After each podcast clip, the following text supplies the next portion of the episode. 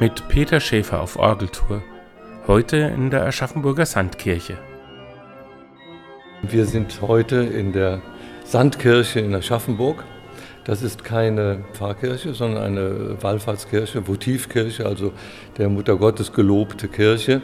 Und die hat auch den schönen Titel Ecclesia ad album lilium, zur weißen äh, Lilie, weil der Überlieferung nach im 13. Jahrhundert ein Schäfer hier an dieser Stelle vor den Toren der Stadt eine schöne Lilie fand und die ausgegraben hat und darunter das äh, Madonnenbild gefunden hat, das heutige Gnadenbild.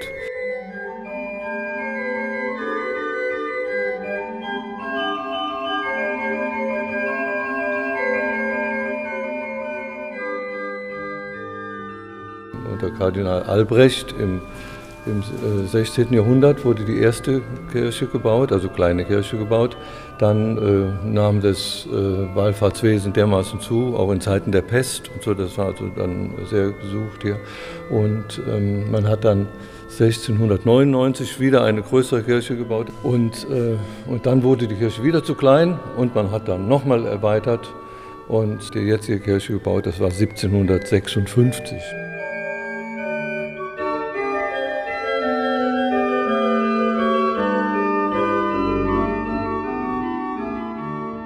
Also ehedem war die Kirche ja vor den Toren der Stadt und heute liegt sie eigentlich mitten in der Stadt, mitten in der Fußgängerzone, wo halt Geschäfte sind, wo die Leute eilen und immer in Hetze sind.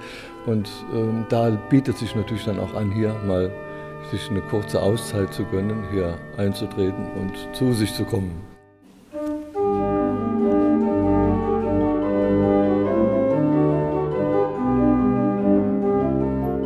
Ja, die Orgelgeschichte, das ist also eine sehr verworrene Angelegenheit. Ähm, es ist also zunächst mal der einzige barocke Prospekt in Aschaffenburg, der erhalten geblieben ist.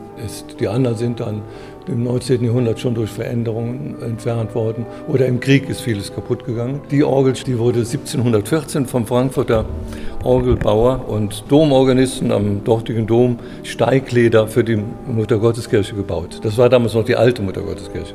Und diese Kirche hier, die wurde ja 1756 neu gebaut. Also die hiesige Orgel wurde schon verkauft nach Weibersbrunn und, ähm, und da gab es also schon eine Anzahlung für eine neue Orgel. Das kann man in der Muttergotteskirche, kann man irgendwie in die, finanziell in die Petrouille und merkt am Schluss, oh, man, da fehlt uns noch was Geld. Und da hat man dann natürlich erinnert, dass ja hier schon eine Orgel geplant war. Und zwar, die, und zwar die, An, die Anzahlung war schon geleistet an den Orgelbauer Hugo hier aus Aschaffenburg. Und so kam man dann auf die findige Idee, die alte Muttergotteskirchenorgel hier hinzustellen die Anzahlung, also einen schönen Batzen Geld, für sich selbst zu nehmen und dann in der Mutter Gotteskirche was ganz Neues zu machen.